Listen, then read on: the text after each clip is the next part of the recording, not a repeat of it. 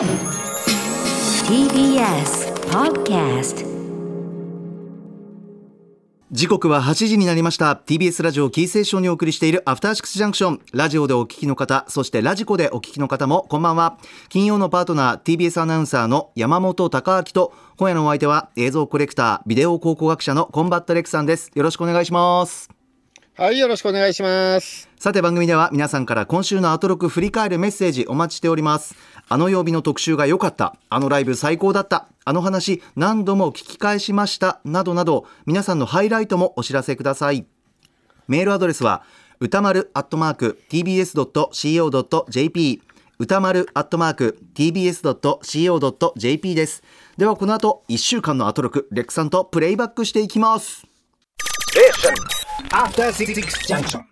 このアトロクフューチャーパストはこの1週間でお送りしてきた情報や聞きどころをまとめて紹介して過去の放送を聞き返せるラジコのタイムフリー機能やポッドキャストラジオクラウドなど各配信プラットフォームと組み合わせて新しいラジオの楽しみ方を提唱しています本日のお相手コンバットレックさん改めてお願いします、はい、よろしくお願いします。最近いかがですか？今、今なんかコンテンツライダーアマゾンってやってるじゃないですか。はいえー番組の何7時45分ぐらいからですか？月曜日から木曜日は毎日やってるじゃないですか。はいうんそうそうそうそう。僕歌間さんもそうだけど、まあアマゾンは直撃世代なんですよ。仮面ライダーアマゾン。ああカメラはいそうそう。高木とかの世代はもうアマゾンとか全然知らないよね。いやアマゾン知ってるんですけどでも僕そもそも仮面ライダーにはまらなかったんですねあんまりえ、あなたは仮面ライダーブラック世代？いやそれも記憶曖昧だな1984年生まれなんですけどあー、ない時期だ。ライダーがない時期だよ。なかった？存在も知ってたしだから5もうちょっと見てたけど歳ぐらいの時に5歳じゃないのそうなんだ。84年生まれ。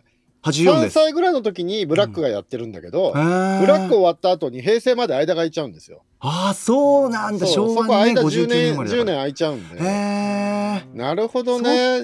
じゃあ、あれだ、スーパー戦隊はまだやってたけど、あそうですそうです。やってない時代なんだね。かもしそうですね。なんかそんな感じ。ジャンパーソンとか見てましたよよく。あのねああ、そう、はいはい、メ紫の。タルヒーローとかそっち系のね、そうですそうですそうです。紫のねそっかそっかそっかそっうんか。懐かしいな。いや、アマゾンはでもね、当時結構ね、すごい新しかったんですよ。ええ新しいというと仮面ライダー1号、2号があって、うんうん。で、次3号が V3 で、はいまあ V3 もね、3号と言わずにそこ V3 って名前つけたとこは、うわーセンスいいと思ったもんですけどね、子供心に。で、次に X が来て、X はい。そう。で、次にね、V が来て X が来て、次何が来たと思ったら Amazon ですからね、はあなるほど。そう。しかもあれなんですよ。それまで昆虫とかじゃないですか、ライダーって。うんうん。殿様バッタとか。そうでしたねそれを。の改造人間なんですけど、オオトカゲなんですよ。あ爬虫類なんですよ、ね。トカゲの改造人間なんですよね。ええそう。そんで当時ねあの僕なんでアマゾン好きかっていうと、はい。あの当時あのヤコ・ペッティっていううん。映画監督がすごい流行っていてえええ「世界残酷物語」とかえはい「えー残酷大陸」とかね要はモンド映画っていうやつですね。モンド映画はい。世界のさまざまな奇襲変わった風習とか、うんうんうん。残酷な風習とかを人食い族とかね、はい。そういうのをまあ7割ぐらいインチキのフェイクのドキュメンタリー映画みたいなやつで。へえなんか面白そう。そう、そそれがオムニバスで世界中の変わった風習とかがバーッと並んでるだけの、はい。取り留めのないそういうインチキドキュメンタリー映画みたいなのがそう流行ってて、ええええだからそのアフリカであるとか南米とかのはい。えっ、とどっか未開のとこの部族とかを、うんうんうんうん。うんまあ取材して、うんうんうん。えーまあいろいろそういうのを紹介する映画みたいなの入ってて、それが世界中で結構ヒットしたので、うん。もうアマゾンは完全にそのモンド映画の、うんうん。あの流行によってる部分は結構大きいと思うんですよね。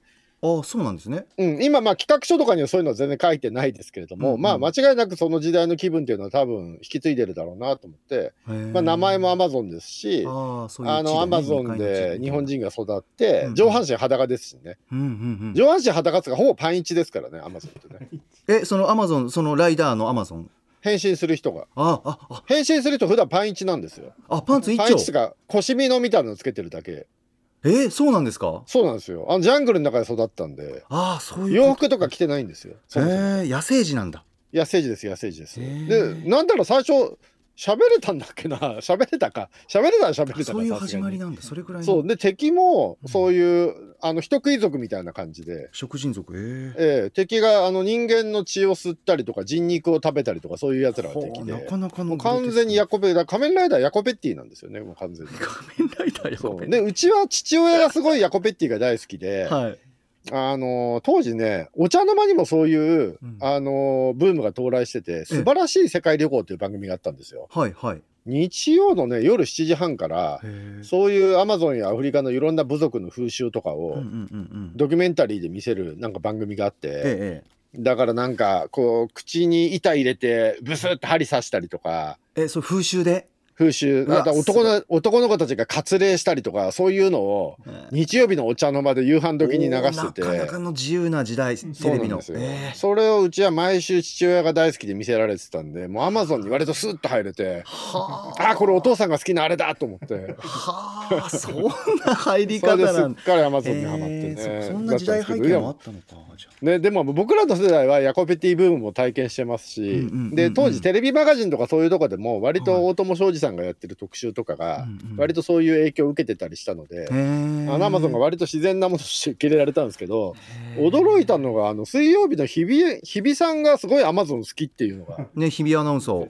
ね、ね今週の放送で言ってましたけどね、アマゾンね、大好きだって言あってました、ね。弟が見てたからって言ってたんだ。そうだそうだ。んって言ってましたね。まあちょっとびっくりしましたね。でもそういうのありますね。僕ジャンパーソン見てからもうセットで日曜日だったかなあの美少女戦士セーラームーン流れてましたからやっぱセーラームーン世代っていうか詳しくなりまえ、した。しセーラームーンって時間違くない？あれ？えなんかやってたような気がすするんだよあ、な愛知だとそうなの？か。愛知県ですセーラームーン僕ははいだってゴールデンタイムにやってたから。なんかね日曜間違ってたらすいません。なんか記憶があるんですよね。セットで見たような。とにかくあ、の男の子がハマるようなアニメの後にセーラームーン見てたな。うんまあセーラームーンはね当時ショッキングでしたよね。僕うん。当時アニメからはい。数年離れてあんま見てなかったんですけど、セーラームーンで帰ってきた感じですからね、へえそうなんセだーラームーンはびっくりしましたね。こんなに指が綺麗なアニメは見たことないと思って。ああそうか。じゃあ僕綺麗なのが当たり前みたいな世代だ。もう全然もうなんか可愛い綺麗だなと思いましたけどね、それまでの女の子が主人公のアニメと明らかに指が違いましたねもへえう僕は印象的なのはなんという美しい指を描くんだこの人たちはと思って。あのドキッとしました。幼心にあの変身のシーンがあれ？こんな大胆なの？みたいなああ、ね変身バンクねはい変身1の分ぐらいあるんですね長いんですよねセーラームの変身、ね、確かたっぷりありましたし、なんかこはうまとってたものをファーッと脱い脱ぐようなシーンだったんで、あそこの曲がいいんですよね変身の時かかる曲がね上がりますよね。そうそうそうそう。セーラームーンですっかり帰ってきた感じですね。ね懐かしいなそうそうそう。ああまあそんな感じで、まあ無駄話はこの辺にしまして。はいそろそろ行かないと。ありがとうございはます。さあそれでは参りましょう。ここだけ聞けば1週間がわかるアトロックフューチャーパストパスト編。11月29日月曜日からのこの番組のパストすなわち過去を振り返っていきます。今夜も各曜日のアナウンサーが振り返りを行っております。まずは11月29日月曜日です。月曜パートナー熊崎風斗です。11月29日月曜日振り返っていきましょう。6時半からの推薦図書は新潟在住の覆面プロレスラースーパーササダンゴマシン選手ご紹介いただいた一冊はフリー自伝アシッド・フォー・ザ・チルドレンでした。11月は推薦図書月間やっていきましたがゲストの推薦図書の最終走者がササダンゴさんの一冊でした。ちなみに私もアナウンサーの最後としてご紹介推薦図書させていただきましたが緊急事態宣言学生アスリートたちの戦い最後の1年という一冊紹介させていただきました。ただきました。気になった方ぜひチェックをしてみてください。7時からのミュージックゾーンライブダイレクトは東大サークル初の6人組シティソウルバンドペントハウスでした。そして8時台の特集コーナービヨンドザカルチャーは月刊島尾アワー11月号。今年1年で流行したことやものを振り返りつつ1月に島尾さんが予言した2021年の流行の答え合わせと来年はこれが来るんじゃないかという2022年のトレンドをぼんやり予想していただきました。今放送が終わって30分ほど経過をしてこれを撮っているんですが島尾さんが2022年何を予想したのかですね。ちょっと全部思い出せないぐらいのもう記憶になってしまったんですが個人的にねこれはいいなと思ったのはあの島尾さん冒頭ジャンボ尾崎ヘアが流行るということをおっしゃっていましたが、まあ、襟足を、まあ、つまりは長くして再度は刈り上げて的な感じ。ただこう今この現段階で聞いてみると、うん、本当かなって思うんですけど、まあ、流行っておそらくそういうもので来年の今になってみると全く違和感がないぐらい馴染んでる可能性もありますので1年後ジャンボ尾崎ヘアって予想したことおそらくもうちょっと覚えてないと思うんですけれども流行ってほしいですね。そして今週のおすすめグラビアは田中芽衣さんという方ご紹介しました。今発売されています週刊ヤングマガジンヤンマガの表紙に抜擢されています。初グラビアで表紙を飾った。もともとモデルさんもやっていたりとかさまざ、まなクリエイター面でも活躍をされているという方なんですがおそらくこれ2021年もう最後の局面に入っていますが2022年になってですねもっともっとこのお名前聞くことが増えてくると思います。田中芽衣さん今週のおすすめです。はい、レクさん、月曜日いかがでしたか？はい、えー、まずは6時台ですね。うん、えー、推薦図書月間最後の週ということで、もうこの日はラス前ですね。うん、まずは6時台頭、クマスの推薦図書ですね。はい。えー、学生アスリートたちの、えー、本、本ですね。これ、最後の1年という。えええー、高校3年生に絞った本なんですかね。えーはい、毎日新聞運動部が書いてはい。はい。そして18時半がスーパーササダンゴマシンさんの推薦図書で、レッチリのフリーの自伝本ですね。うん。なんだっけ、アシッド・フォーなんとかフリー自伝、アシッド・フォー・ザ・チルドレンということですね。本ですね、はい。はい。これもね、なんかなかなか、なんか面白そうな本ではありますよね。そうでね。なんかバスキアが出てきたりとかね、なんか意外な展開があったりして、なかなか面白そうな感じでありました。はい。はい。そして、えー、19時45分からは先ほども言いました、毎日コンテンツライダーアマゾンやってますので、えー、アマゾンでなんか気になる、アマゾンプライムで気になるコンテンツある人はぜひこれをね、聞いてくださいという感じではい、ありがとうございます。はい。そして20時代、えー、これ毎年やってるやつですね。はい、島尾真帆2021年流行予想答え合わせと2022年大予測ということでございます。はい、メールいただいております。はい、ラジオネームユーフォニアのびりしまさんです。えー、島ワは今週のアトロクで面白かったです、えー、今回は2021年流行予想答え合わせと2022年の流行予想という形で進みましたがいきなりジャンボ尾崎ヘアというパワーワードを出したり自らの予想に関しては当たったと主張する一方人が出した予想の当たり外れには厳しい島尾さんそんな島尾さんを前に次から次へと降っては湧く話題に乗ったり戸惑ったりする歌丸さんと熊崎アナウンサーのアンサンブルも相まって今月も島尾アワーの面白さは健在でした。そして途中からだんだん島尾さんの予想についてのコメントがぼんやり見えてたからかなとかもう少し見えないとかまるで占い師みたいな言い方に変わってきてついついあれ？今月はタロット占いの回だったっけ？と思って笑ってしまいました。来年の島尾アワーも今から楽しみですとおっしゃってます。はい、はい、もうねこのまず答え合わせの時に1年前何を予想したか全く記憶にないとか言い出してましたけど。全然もうだね。なんだっけ？まあ僕も今もう月曜日の記憶がほぼない状態で 何話したか全然思い出せない。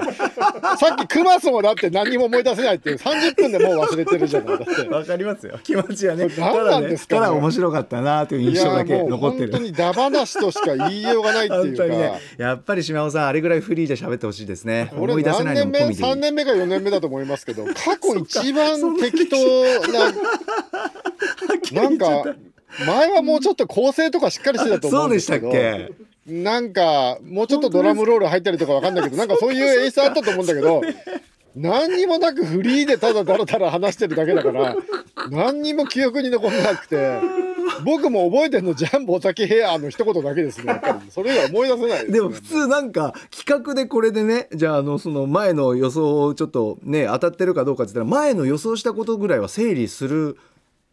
かなと思ったから。そうそうそう。でも何あんまりね整理されてないっていうか。整理してない ぐだぐだでした、ね、面白かったな、はい、それ込みでまあただそのだ話をだらだらしてはいるんですけれども、うん、あのこれ流行大予想だから当然といえば当然なんですけど、はい、流行サイクルの話にまあ何度かなってましたよね。はいはい、ね、まあ、お年もあって島尾さんと歌村さんの例え話がやたら80年代が出がちっていうのもあるんだけれども、はい、今ちょうどファッションの世界でもね80年代リバイバルが割と長い間続いてるので、ちょっと流行サイクルの話に結構なってましたね。確かにそうですね。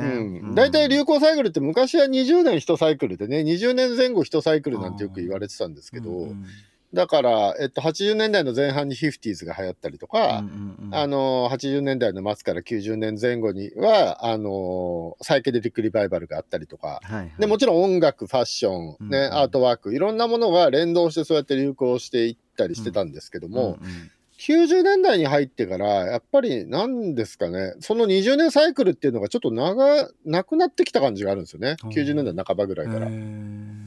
そう昔はそれで回ってたんだけど割といろんな時代ものが全部フラットにアクセスできるようにどんどんなっていくので。ああそうかそうか。なんか単純にそうでもなくなあと80年代っていうのがすごく特殊な時代だったので、ええ80年代リバイバルがすっごい長い状態なんですよ。ええへえああそうなんだ。80年代リバイバルってもう20年ぐらい続いてるんだと思うんですよね。ああリバイバルって言うんですかねもうそれって。なんかなんなんですかねそんな長いんだ。なんていうんですかね80年代の今まで通り20年サイクルぐらいで来ると思って2000年ぐらいに広告とかいろんなものでうんうん。80年代のいろんなものが使われたりしたんですけはあどはあまだ早すぎるみたいな。うんうんうん。あとこれは来てるけどこれは来てないみたいなのがすごくあってうん一気に来なかったんですよ80年代が。えー徐々に徐々に。徐々にうん。そろそろこれいけるんじゃない？これいけるんじゃない？ってこう順々に来てる感じっていうのがあって。だからそれこそねあのここ45年流行ってるビッグシルエットの服なんかもやっと来た感じですもんね。ああここ数年っていう印象ですね確かにね。そうそう本当はサイクル通りに行けけば2000年ぐらいにそうなっててもおかしくなかったはずなのに随分時間かかりましたよね洋服のシルエットとかに関しては。は音楽とかかはねもうあの結構来てたんですけど、フファッションの方がねここに来るまで時間かかったりとかうんうんうんそう、だからね、この番組ちょうどね、80年代の話、島尾さんとか例え話で多いから、ちょうどいいですよね、この80年代が長く続いてるのね。ああそっかそそこにはマッチするんじゃないかなっていう見方もあそうですね。るはいあとなんか途中で遅刻特集やろうとかなんか時々言ってましたけど、ね。言ってましたはいそうそう。あの、歌丸さんってすごいご存知だと思いますけど、うん時間に厳格なんですよ。はい待ち合わせに遅れたことほぼないです、ね。ああレクさんとね待ち合わせする時もうんねで、僕はね、あんまよろしくなくて、大体ね、うん中途半端に1分から3分ぐらい遅れるタイプなんですよ、ね。1。分はい。まあでも許容範囲なちょっのかとだけ遅れちゃうみみたいな。いや、でももう顔はちょっとピリッとしてますよ、やっぱり。歌丸さんがそうですか。本当に。うん。5分前が基本でしょしっかりされたみことああそうか。そうそう。5分逆にねちょっと前に来るぐらいだろうみたいな。うん圧倒的に歌丸さんの方が正しいんですけど。あそう そうですね。でもあのこの番組にも出てる今週も出てました、うん。あのブーブカンの森田君が、はい。彼がちょいちょい遅れてくるんですよ。えー彼が10分ぐらいの遅刻を割としてくるタイプで、はいなおかげで僕とかは許されるんですけど、1分とかだから。あそうね、もう彼が来た時とかもう歌丸さんがもう結構怒っちゃってて、はい。あそうなんですね。編集者が遅刻ってありえなくない？みたいな感じですっごい詰めるんだけどあのまああんまりねこれからみんなでね飯食おうとか言う時に、うん。あんまり事前に気まずくなってもよくないから、はい。こっちも諌めようとするわけじゃないですか。ええレクさん間に立ってまあだから、まあ時間た守るっていうのは正しいし歌丸さんが圧倒的に正しいけど、うん。これもし命のやり取りだったら間違いなく死ぬのはお前だよって話とかをね、一生懸命してえ どういうこと？なだめるみ命のやりとり？そう、時間厳守って、やっぱだからね、遅刻にカリカリして死んだ逸話で一番有名なのって言ったら佐々木小次郎じゃないですか。歌丸さんと同じ佐々木ですけど。そうそうそう。なるほど。小次郎破れたりじゃないですか。はいはいはい。あれだって武蔵何時間も遅刻して怒らせてうんうん。小次郎を撲殺したわけじゃないですか。そうだからその時間をね守るっていうのはいいことだけども あんまり遅れた人を怒るとそうそうそう。命のやり取りだったら死ぬよみたいなことを一生懸命言って 彼をなだめたりしようとしたんだけど余計怒り出すみたいな。何その詭弁とか言って余計怒り出すみたいな。いやでも遅刻特集じゃ余計聞きたいな。そうですね。歌間さんの遅刻に関する厳しさってそうですね。リスナーの皆さんにも聞いてほしいですね。誰しもありそう遅刻エピソード。はい。さあそんな月曜日でございました、続きましては11月30日火曜日です。火曜パートナーの宇垣美里です。11月30日火曜日振り返ります。オープニングアトロク秋の推薦図書月間の大鳥は歌丸さん。紹介いただいたのはアクロス編集室著ストリートファッション1980年から2020年定点観測40年の記録。いやこの本人と読んだら盛り上がること間違いなしですよ。本当におすすめお酒が進むこと間違いなし。なんといっても凛花さんつよつよ6時半からのカルチャートークは白夜書房の森田修一さんと一緒に歌丸さんが雑誌ブブカで連載中のマブロンで取り上げるおすすめのアイドル的楽曲を聴いていきました。7時からのミュージックゾーンライブダイレクトは正体不明の3人組 R&B ボーカルグループメテオが初登場でした。そして8時台の特集コーナービヨンドザカルチャーは音楽ジャーナリスト高橋義明さんによる月一音楽企画今の洋楽シーンがすぐわかる。月間ミュージックコメンタリー11月号。いやーえー、スウェーデンすごすぎませんか？あの曲も、あの曲も、スウェーデンのバンド、そしてあの曲も、あの曲も、スウェーデンのプロデューサー。強強。はい火曜日です。レクさんいかがでしょう？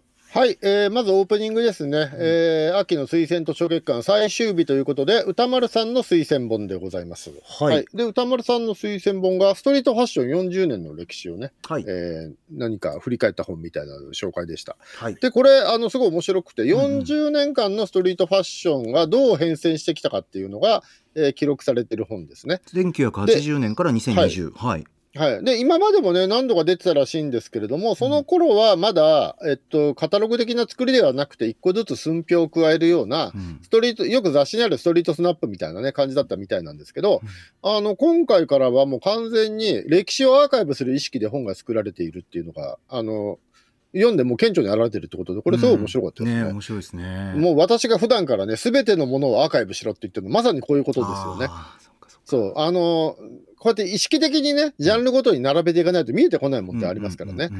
で、これがだからストリートファッションの40年の本が例えばあって、うん。横に建築の40年を収めた図録があり、で、40年の音楽の歴史を収めたのがあり、うんで、で、それぞれの85年で調べたらどういう時代だったのが見えてくるとか、あそういう使い方もできますから、もう全ジャンルでこういう意識でね、いろんなもんまとめてほしいなと思いまあますよね。そうすると縦軸あと横軸も見やすくなりますね。そうです、そうです。ね。縦横をね。そうなんですよ。うんで、これを本当は人類はう、んあの、これまでね、2000年間サボってきてるわけじゃないですか。うん、もうこういう意識でう、んあの、この先1万年、2万年と続けていかなきゃいけないんだろうなと思いますよね。なるほどはい。まあ、あとね、90年頃上半身裸のやつが結構いたって歌間さん言ってましたけど、あの、これ本当なんですよ。宇垣さん信じてなかったけど、本当なんですよ。そんな時代あったんだとそうそう。だから俺がパンイチなのとかも 結構みんなに言われますけど、おかしいって言われるけど、まあねそういう時ありましたよね上半身までは結構いたんですよ、本当に。あそうですか渋谷とかの街中に、うんあれ、アメカジの派生系なんですかね？ああの、明らかにアメカジジの派生系というかもう、だから、キムタクとか江口洋介さんみたいな格好してるけど、上半身裸のあんちゃんが歩いたりとか結構あったんですよ。あそうなんそれはえっとだから警察関係の方とかに引っかからなかったんですか？別にあ、全然全然。え？あの、エンジニアブーツ履いて、ブーツカットのジーンズ履いて、うん古着の。うんで、上半身裸のいかつやんで、なんかシルバーアクセサリーつけてるあんちゃんとか、ぜ結構いましたよ、当時。だからそれが俺のなんつうんだろうなスタイルみたいな感じなんですかね。そうそう。で、ファッション。ふその裸の上にうん。ライダースの革ジャン着てたりとか、ああまあまあまあくなって脱ぐんですかね。手にそれ持ってたりするんですけど。はあ。でそれで上半身裸でたむろってる人とか結構いましたよ当時。はあそういうもんだからそんなに俺のパンイイチもねあの咎められるほどでもなかったんですよ当時は。いやでもレッグさんってだから当時歌丸歌丸さんとね話しましたけど。えそのなんかえボボクサブリーフ？ブリーフでなんか。トランクスあトランクス。トランクス。を履いて、うんトランクスでサンダルで上半身裸で自転車乗ってたりして電車も乗ったんでしそうそうそう。電車乗るときは T シャツ羽織ってましたよあありがとうございます、はい、そのパンイチしたのは隣の駅にあった高島屋までですね。高島屋の夏クーラーがないんで高島屋で一日本屋さんで過ごしたりペットショップでイグアナを見て過ごしたりとかをししてましたけど。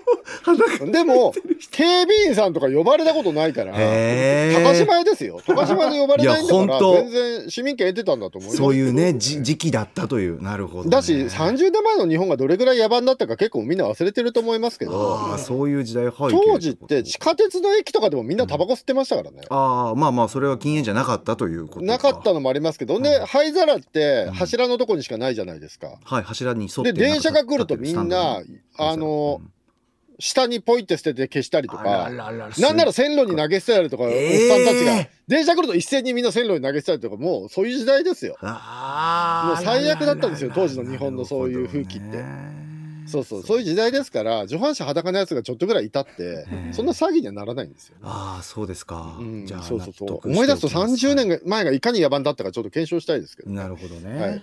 はい、はい、そして 20時代、はい。えー高橋義明さんの最新ヨガ解説月間ミュージックコメンタリーでございます。はい、ありがとうございます。えーメール来ております。ラジオネームアリンゴさんです。えー今月は1974年のユーロビジョンソングコンテストで優勝したえースウェーデンのアーティストアバが発端となり、えースウェーデンポップが盛り上がっていったという流れが非常に興味深かったです。えースウェーデンのプロデューサートーレ・ヨハンソンにより、1990年代日本でもスウェーデンポップが盛り上がり、原田知世さん、梶秀樹さん、ボニー・ピンクといった数々のアーティストがヒットを飛ばしていたこと。また海外でもデニス・ホッデニス・ポップ、マックス・マーティンといった名プロデューサーによってバックストリート・ボーイズやテイラー・スウィフトといった後に世界でも有名アーティストになる方々のブレイクのきっかけになっているということが分かりました。スウェーデンポップが世界に影響を及ぼし現在もヒットを飛ばし続けている理由と歴史が分かりやすく解説されており今月も高橋義明さんの話に引き込まれた特集でしたということです。レクさん。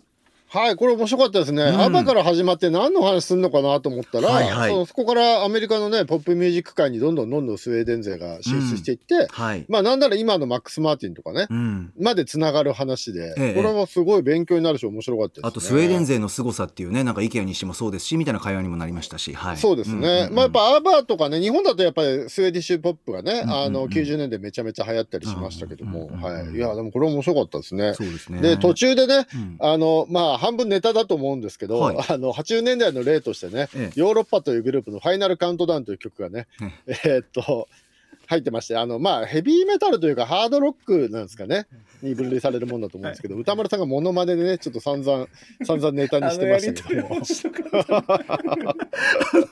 もうちょっとあそこ長くてもいいのになと思ってなんか時間がないとかあのくだり結構はしょったのもったいないなと思ってあのファイナルカウントなんだけどもっと引っ張ってもいいと思いましたよ。そうですね。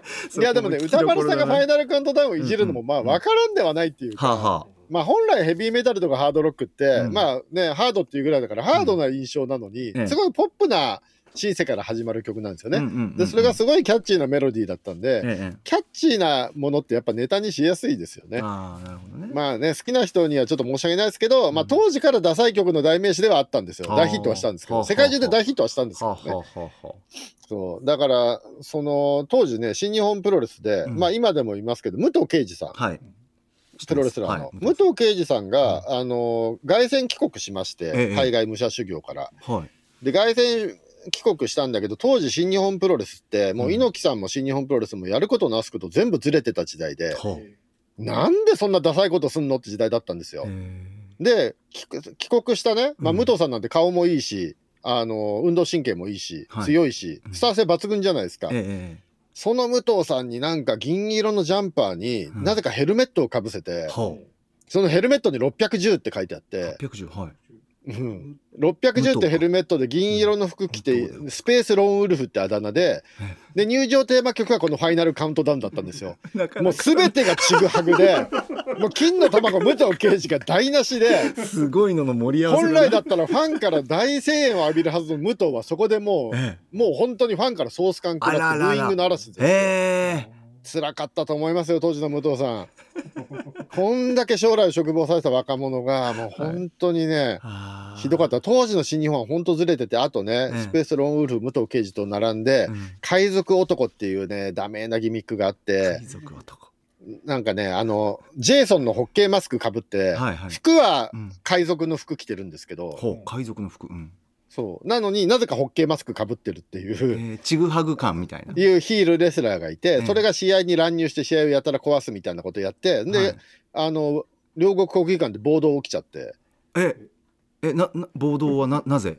えっと猪木対マサ斎藤戦に海賊男が乱入してええ試合を潰して客が起こって暴動が起きちゃって。はあ、はあはあはあまあその半年後ぐらいにビッグバンベーダーっていうのがねうんたけし軍団たけしプロレス軍団っていうギミックはいはい。でまた大失敗して、はい。うんうん。そこでも暴動が起きて、えええその暴動ではファンが両国国技館に火をつけ出して 新日本プロレスと両国国技館借りれなくなったりとうかあわーったんですよね。すごい荒れてるなそうなんですよ。まあ当時プロレスファンも、もう猪木さんが思ったような試合できないし、UWF の前田明から逃げてることでみんなイライラしてたっていうのもあってね。えー、先立ってたもう凶暴化してたんですよ。フーリガンみたいな感じだったんで、当時のえー、すごいですね。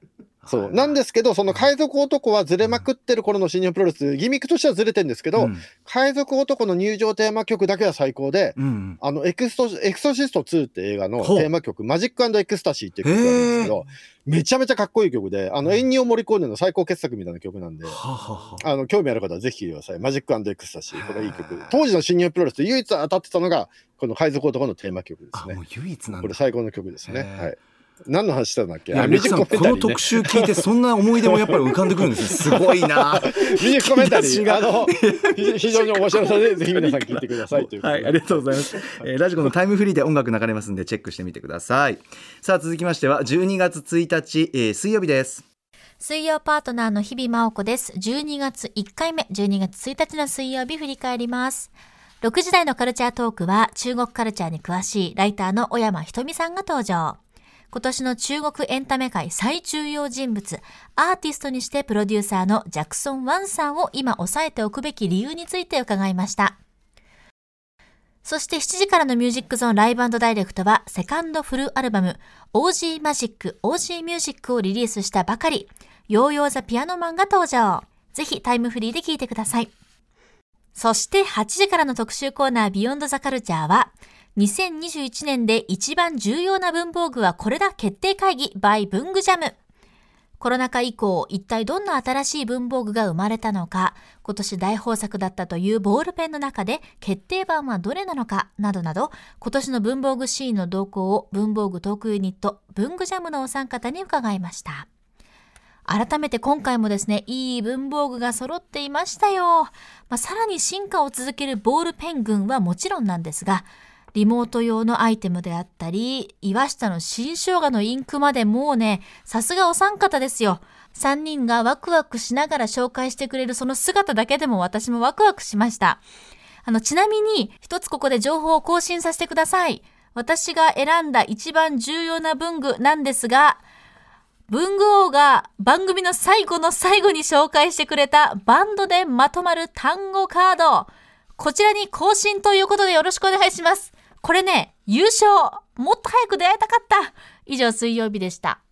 はい、振り返りで更新が出ましたけれども、皆さんぜひ特集聞いてほしいと思いますが、めレクさんいかがでしたか？はい。で、12月に入りまして、えー12月に入ると、げえー推薦図書月間が終わりまして、なんとなく2021年を振り返る特集が始まるというね。はい、年末って感じがしますよ。はい、えー年末感が出てまいりました。はいで、えー18時半は、えー中国エンタメ界最重要人物を小山ひとみさんが振り返ってくださいまして、うん20時台では、えー2021年で一番すごかった文房具はこれだというのを、えー文具ジャムの皆さんが振り返っていただきました。はい、メールいただいております。ラジオネーム、はいポンコツ D2 さん。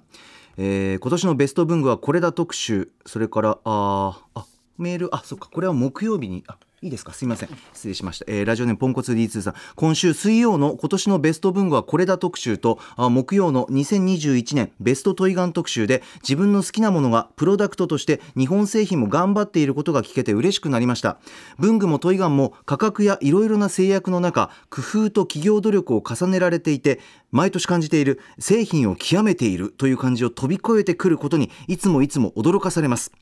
ちょっとでも書き味を良くするために小さなサスペンションパーツの導入やサバイバルゲームに勝つための効率重視タイプとあくまでリアル感にこだわったタイプと同じトイガンでも2種類のタイプを用意するなどユーザーの希望以上のことを仕掛けてくることになんだか誇らしく感じました。ということですいませんこれ木曜に、えー振り返りで読む予定だったんですけどちょっとベスト文具も触れていただいたんでこちらで読みました。レクさんいかがでしたか？まずは文具。はいはい。はい。ね、でも今メールでもありましたけど、確かに文房具って、い今日本が割と誇れるもののうちの一つかもしれないですね。特にこういうリーズナブルな文房具って。リーズナブルそうですね。僕、一昨年ハワイ行った時に、うんうん。まあ今ね、あの、日本物価クソ安くて海外高くなっちゃってるのもあるんですけど、はい。一番安い文房具でボールペンじゃないですか、大体コンビニで。えで、ちょっと書き物しなきゃいけなくて買ったんですよ、ボールペン。ええええええ。200円ぐらいしたんですけど、うん。ひどい書き味で、はあはあ。新品なのにもうインクがなん、なんて言うんですか？あそのちゃんと出ないっていうか、あの、先っちょにやたら溜まっちゃって書き出しのとこがすごく太くなっちゃうみたいな、普通のゲルインクのボールペンなんだけど、みたいな、えおいこれ日本で言ったら30年ぐらい前の状況だぞみたいなボールペンで、ね、当たり外れみたいなね。そうそうそう。日本はでももうここね15年ぐらいの間にかなりね進化してもうそういうボールペンないですよねあんま使う機会があー確かねに確かに。うん。そうそう。だから確かにこういう廉価な文房具とかは今日本頑張ってるのかもしれないですよね。あと歌村さんおっしゃってたの印象的なのはやっぱりこう日本のそういう技術細かい技術っていうのがうん。手軽に手に入るみたいなね車とかじゃなくてこういう文具に詰まってるみたいなこともおっしゃってましたね、うんはい、うんはい、そしてまあまず特集で言いますと、うん文具ジャムの皆さんのやっぱ空気感がいいですね。はあうん、なんか安安心しますね。うんうんうんいやー、AM ってこういうことだよねって感じがぼ僕は 個人的にはしちゃいますね。あそうではい。でまたね、文具ジャムの皆さんとひびちゃんの相性がめちゃくちゃいいですね。うん、ひびちゃんがこんなになんかリラックスしてこうやれるのもなんかなかなかないんじゃないですかね。なるほどねうん、あのなんかお客様を迎えてるっていう態度じゃないですもんね、ひびちゃんもね。確かにね。なんか井戸端会議で楽しそうに喋ってるみたいな感じは 飲み屋で隣の、のテーブルになった人と喋ってるような感じで、ひびちゃんが話せてるのもなんかすごい聞いてて。時間だったな確かに。いやでもまあそれもね何もかも文具ジャムの皆さんのあの何とも言えない空気感のおかげだと思うんですけどあの今回まずいろんな発表がありまして、ええ。えっと、2021年振り返る前に、はい。OKB、えー総選挙のエントリー番号見な見直しについてはい要はジェットストリームがやたら1位になるのはエントリー番号1番だからじゃないのかというようええな物言いがついたのを受けて、えーまずエントリー番号は、えー新人から始めることになったんですね。はい。はい、頭の方は新人からで、えージェットステルは後ろの方に置きますとはい。いうことで、えーなんかね、聞くところによると、ジェットステルも安泰じゃないですよとか言ったら言ってましたけどね。おっしゃってましたよね。何かそんな強力な文具がね、たくさん出てるんですかね、ボールペンがね。ねねはい、そしてあともう一個発表が、僕よくわかんないんですけど、うん。名称の変更？あ。これ何なんですか、名称の変更？名称の変更？なんか、総選挙が AKB に似てるから、なんかどうたらとか言ってましたけど、OKB の部分は変えないんですよね、でもね。後ろについてる選抜総選挙を変えるんですか？後ろの方をえ変えるらしいです。あそこを変える。あ選抜が抜けた。選抜を取ったらしいです。その名え称。それだけ？それだけ。だそうです。今構成作家古川光さんがね変える必要あるんだ、そ教えれ。いやでもやっぱりやっぱね丁寧にねいろいろなね選挙に向けてのね丁寧さが感じられましたよ。あとなんか、AKB にロゴがに、たまたまロゴが似すぎているためにロゴを変えますとか言ってました。たまたまだった っていうような、まあ、発表がありましたけど、ええまあ総論で言うと2021年はうんうん。有望な300円ボールペンが数多くデビューした年だったというようなことなんですかね、大きくは。ですね。で、えっと、0.38ってやったら言ってましたけど、これ0.38ミリってことなんですか？で0.38ミリはい、?0.38 ミリって結構細いですよね。そうですね。結構ねですね。えこれが普通のゲルインクボールペンなんですか今？俺使ってないな、多分このこのクラスの。この細さは僕もないですねねえーちょっとじゃあ買ってみようかな。で、ちょっと僕は面白いなと思ったのは、うんあの、木の軸、木軸のシャーペンが今中高生にすごく流行っているってええいうお話がすごく、はいあの、全然知らなかったので。私もですねね、あの、その昔、まあうん僕とかが、僕とかより前の世代ですかね。うんうんえっと、多分僕らより10歳ぐらい上の人たちは入学祝いとかは万年筆だったんですよ、多分。うんうんうんプレゼントが。はい。で、僕らが中高生の頃は、うん。えっと、シャーボっていうのが結構流行ってて。あシャーペンとシャープペンとボールペンがそうです、そうでにす。右に回すとシャープペン、左に回すとボールペンみたいなやつがあっシャはい。シャーボが入学祝いとかで割と送られていた時代、加山雄三さんとかが CM やってたんだっけな？とかの時代があり、だから今は入学祝いとかにね、この基軸のシャーペンとかいいのかもしいれないですね。やいいじゃないですか。ね。素敵なチョイスですよ。ね、なんでちょっと勉強になったなと思いました。確かに。ね、でもまあこの OKB の人たちが、OKB で文具ジャムの人たちがこうワイワイやってるの聞くと、まあうん。ね、確かに文房具ってうん。モノマガジン的な大人の嗜好品っていうね一面ももちろんあると思うんですけれども、ええええその万年筆とかもあるようにね、うん。なんかでも彼らのノリ聞いてると、なんかこう子供の頃文房具にこだわりませんでした？小学校中学校の頃とか。あー欲しい文房具がたくさんあったしなんか狙いつけてましたね。こだわりあのノリもそのまま持ってるなっていうのをすごい感じますよね。そうか。うん。あの僕が子供の子供の頃コロコロコミックで「轟け一番」っていう漫画があったんですよ。ええええ。ゲームセンター嵐がやってる頃にあったんですけどはい。あの試験の漫画試験テスト。はい。テストでバトルする漫画なんですよ。ほうほテストバトル漫画でテストをやってる最中に、うん。炎のコマとかムーンサルトみたいな必殺技を出してえ回答していくみたいな漫画で。え。へその主人公の一番が使ってたのが四つ菱ハイユニっていう鉛筆で。うんうんうんうん。やっぱりそれは小学生とかが持ってる文房具憧れみたいなのを上手にこう漫画の中に取り入れていてへえなるほどね。そうなんですよ。まあ実際三菱ハイユニって鉛筆がねあっはい。て高級なやつで1本100円ぐらいしたのかな？なんか高い鉛筆があったんですけど、うんうん。だから当時ちびっこの憧れの鉛筆で文房具屋さん子供好きだからうんうん行ってはね、はい欲しいななんて思って見てましたけどね。ねちなみにその轟一番が使ってる四つ菱俳優にはあの芯が鋼鉄より硬いんですよ。鉛筆の芯なのに。ねそれテストで役に立つのレックさんであまりにも硬いのでいくら使っても減らない鉛筆なんですよ。あそういうことですか？テスト中に鉛筆がなくなる心配がないっていう。えそれ芯がこうえ全部が鋼鉄？鉛筆の？鋼鉄の硬さなんですよ。鉛筆じゃないんだな鋼鉄そうそう。ピツみたいなあーっていうそう漫画であとなんだっけ手怪我して書けなくなると ABCD とか書いてあるスタンプを手にはめてスタンプをこうバババタイピングみたいにして 回答していくとかね高速で回答していくとかねいろんな技があるんですけど。面白いキックだね驚き一番人人気あったんですよ当時ね、大好きでした、ね、そうなんだ、はい。そうでもその頃の小学生イズムもうん。文具ジャムの皆さんなんか失ってないなっていう感じもいいですよね。幼心もねなんかくすぐられるような、はい。そんな会話でも。はい皆さんぜひチェックしてみてください、さあ続きましては2日木曜日参ります。木曜パートナー TBS アナウンサーのうないりさです12月2日木曜日振り返っていきます。6時30分からのカルチャートークは e スポーツやゲームの配信文化に詳しいプロデューサーの多田木和馬さんが登場。配信文化の始まりや現在の流行などについて伺いました。配信文化がまあコロナ禍の影響もあってよりこう大衆化して成熟しきった中で、まあ、群雄割拠のもうゲーム実況シーンが今後どうなっていくのかっていうのも今後多田木さんに伺っていきたいなと思いました。というのも私自身もゲーム配信をしている当事者の一人でもありますからこう生き残っていくためにねどんな差別化や、まあ、どんな風にまあ、リスナーの人とね向き合っていけばいいのかなんか田崎さんがこう俯瞰視点でどう見ているのか次伺いたいなと思います7時からのミュージックゾーンライブダイレクトはマイクロスターでの活動などでポップマエストロとして評価の高い佐藤聖輝さんのソロプロジェクトナイスリーナイスが登場。とっても素敵なライブを披露していただきました。そして8時台の特集コーナービヨンドザカルチャーは2021年ベストトイガン特集。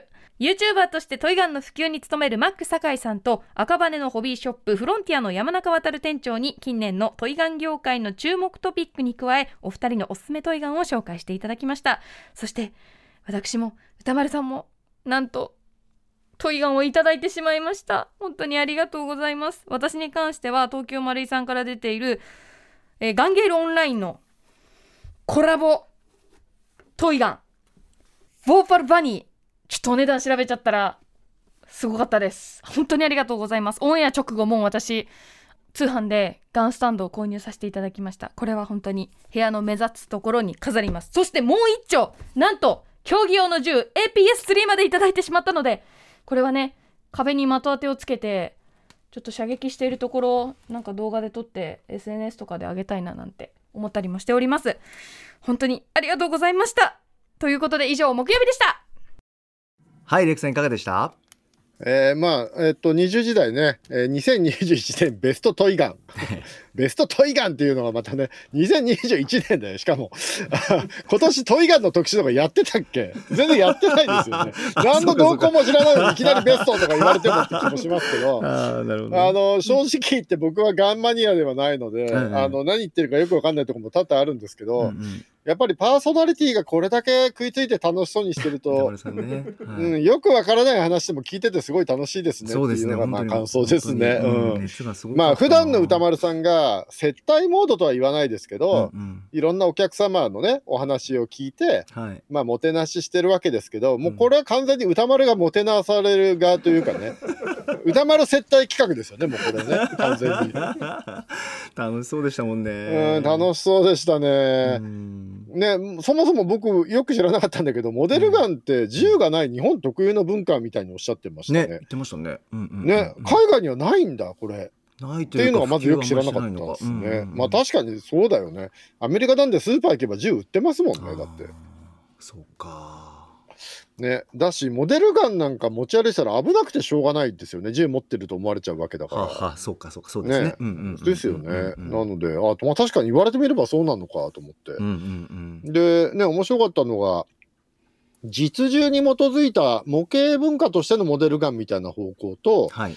こう弾の射出性能に特化したサバゲーとかそっち方向に進化してる方、ね、トイガンの方向ともう2つに分かれてるんですね。そうです今ねね。ポンコツ D2 さんもねメールで言ってました。2種類タイプあったよっていうとかあったりとねか。っていうのが全然知らなかった、あそうなんだと思って、うんうんうんだから今サバゲーとかね言ってましたけど今までのだから歌丸さんみたいなタイプの人たちがうんサバゲーやるときは、あのコスプレを完璧にしてねあの完全にミリオタとしてのコスプレを完璧にするんだけど、はいその人たちは全然あのサバゲーでは弱いんだって話してましたね。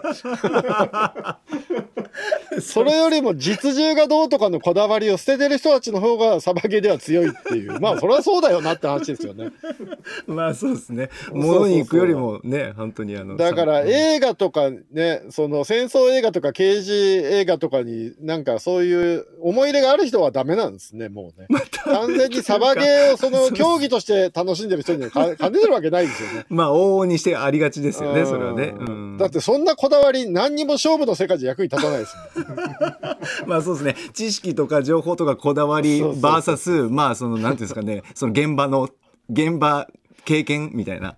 なんかねね。それあり一ますね。回なんかねあのー番組でサバゲーやればいいんじゃないですか？生で。うんうん。あえなんか一時期一時期箕輪田君とかサバゲーやってなかったあディレクターのね。はいはい、うん。やってた気がするからうんうんうんうんね。僕も経験ありますし。ねそれで生放送で歌丸さんがねこんだけ銃のうんちく垂れてる歌丸さんがみんなに蜂の巣にされる生放送とか聞いてみたいですけどね。そうなんです。サバゲーで用意スタートで始まったら歌丸さんも喋り続けないと思いますよ。そんなどこでずっと現場でうんちくそれいな。いやでも撃たれてんのに絶対認めないと思うよ。みんなの撃ち方がなってないとかそういうことばっかり言い続けると思うけどね歌丸さ。んすごいな。普通は手あのルールだとしたら撃たれたらもう手挙げて退場していくんですよ。撃たないでねって言いながら。それ絶対しない。認めない歌丸さん。放送中はだってそのサバゲー方向に特化した銃のことすごいブーブー言ってたじゃん。そんな銃ねえじゃんとかずっと文句言ってましたからね。実際にないものは認めないっていうね。いやでもにどう近づけるかっていうのがやっぱり玉さんの好きなモデルガンそうですすねなるほどなるほどそうですよねはいいやでもマニアックな話いっぱいありましたねなんはいか射出するガスがフロンから CO2 に変わりとか。すごかった。弾の動向は中国は BB 弾が禁止になって水の弾でそれもダメになってスポンジになったとかうんなんか、うんうん。面白かったな、ねめちゃくちゃマニアックな話多かったですけどね。い。やでもすごいのがあの、うん。うないさんが意外とゲームで得た重知識で割と話についていけてるっていうのがすごかったですいやー幅広がってんすねやっぱね。ねやっぱ確かにねね人撃つの好きそうだもんね、うないさんね。ね。人を撃つの好きそうかな。そうか。ゲームのまあ中でねそうですね。ゲームの中で。うんもう散々撃ってますしね。好きだもんね、ういやでもこれードとか。ねなかなかあの歌丸さんが楽しそうで何よりという特集でございました、はい。もう、ね、楽しそうな歌丸が聞きたい人はぜひ聞いてください。ありがとうございます。さあということで本日振り返りで紹介した各コーナーラジコのタイムフリー機能やスマホアプリラジオクラウド Amazon Music など各配信プラットフォームのポッドキャストでもお楽しみいただけます。以上ここまでアトロクフューチャーパストパスト編でした。この後は来週1週間のアトロクの予定まとめてお知らせします。では来週1週間のアフターシックスジャンクションの予定一気にお知らせします。まずは6日月曜日。6時半からはプロ書評家プロインタビュアーの吉田剛さん。7時はバンドザ・フィンが登場。そして8時はゴスペラーズ黒沢薫プレゼンツ。カレーは音楽だ。ベストカレー 2021with エリック・サウス稲田俊介。続いて7日火曜日。6時半からはミュージアムグッズ愛好家大沢夏美さんに2021年のベストミュージアムグッズ伺います。7時は結成10周年を迎えたバンドエメラルド。8時は今年もやるよ。10ベスト102021 by 美術館ライター浦島もよさん。8日水曜日です。6時半からは音楽家プロデューサーの菅原慎一さん登場。菅原慎一的2021年ベストアジアミュージック紹介してもらいます。えーそして7時はシンガーソングライターの由井西尾さん。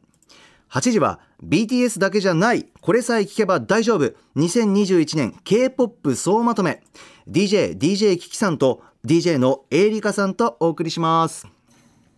9日木曜日です。6時半からは秋葉原モグラなどを拠点に活動するゲーム音楽の専門 DJ でブログサービスノートにてゲーム評論を行ってらっしゃるユースケサードさんに2021年ベストインディーゲームを伺います。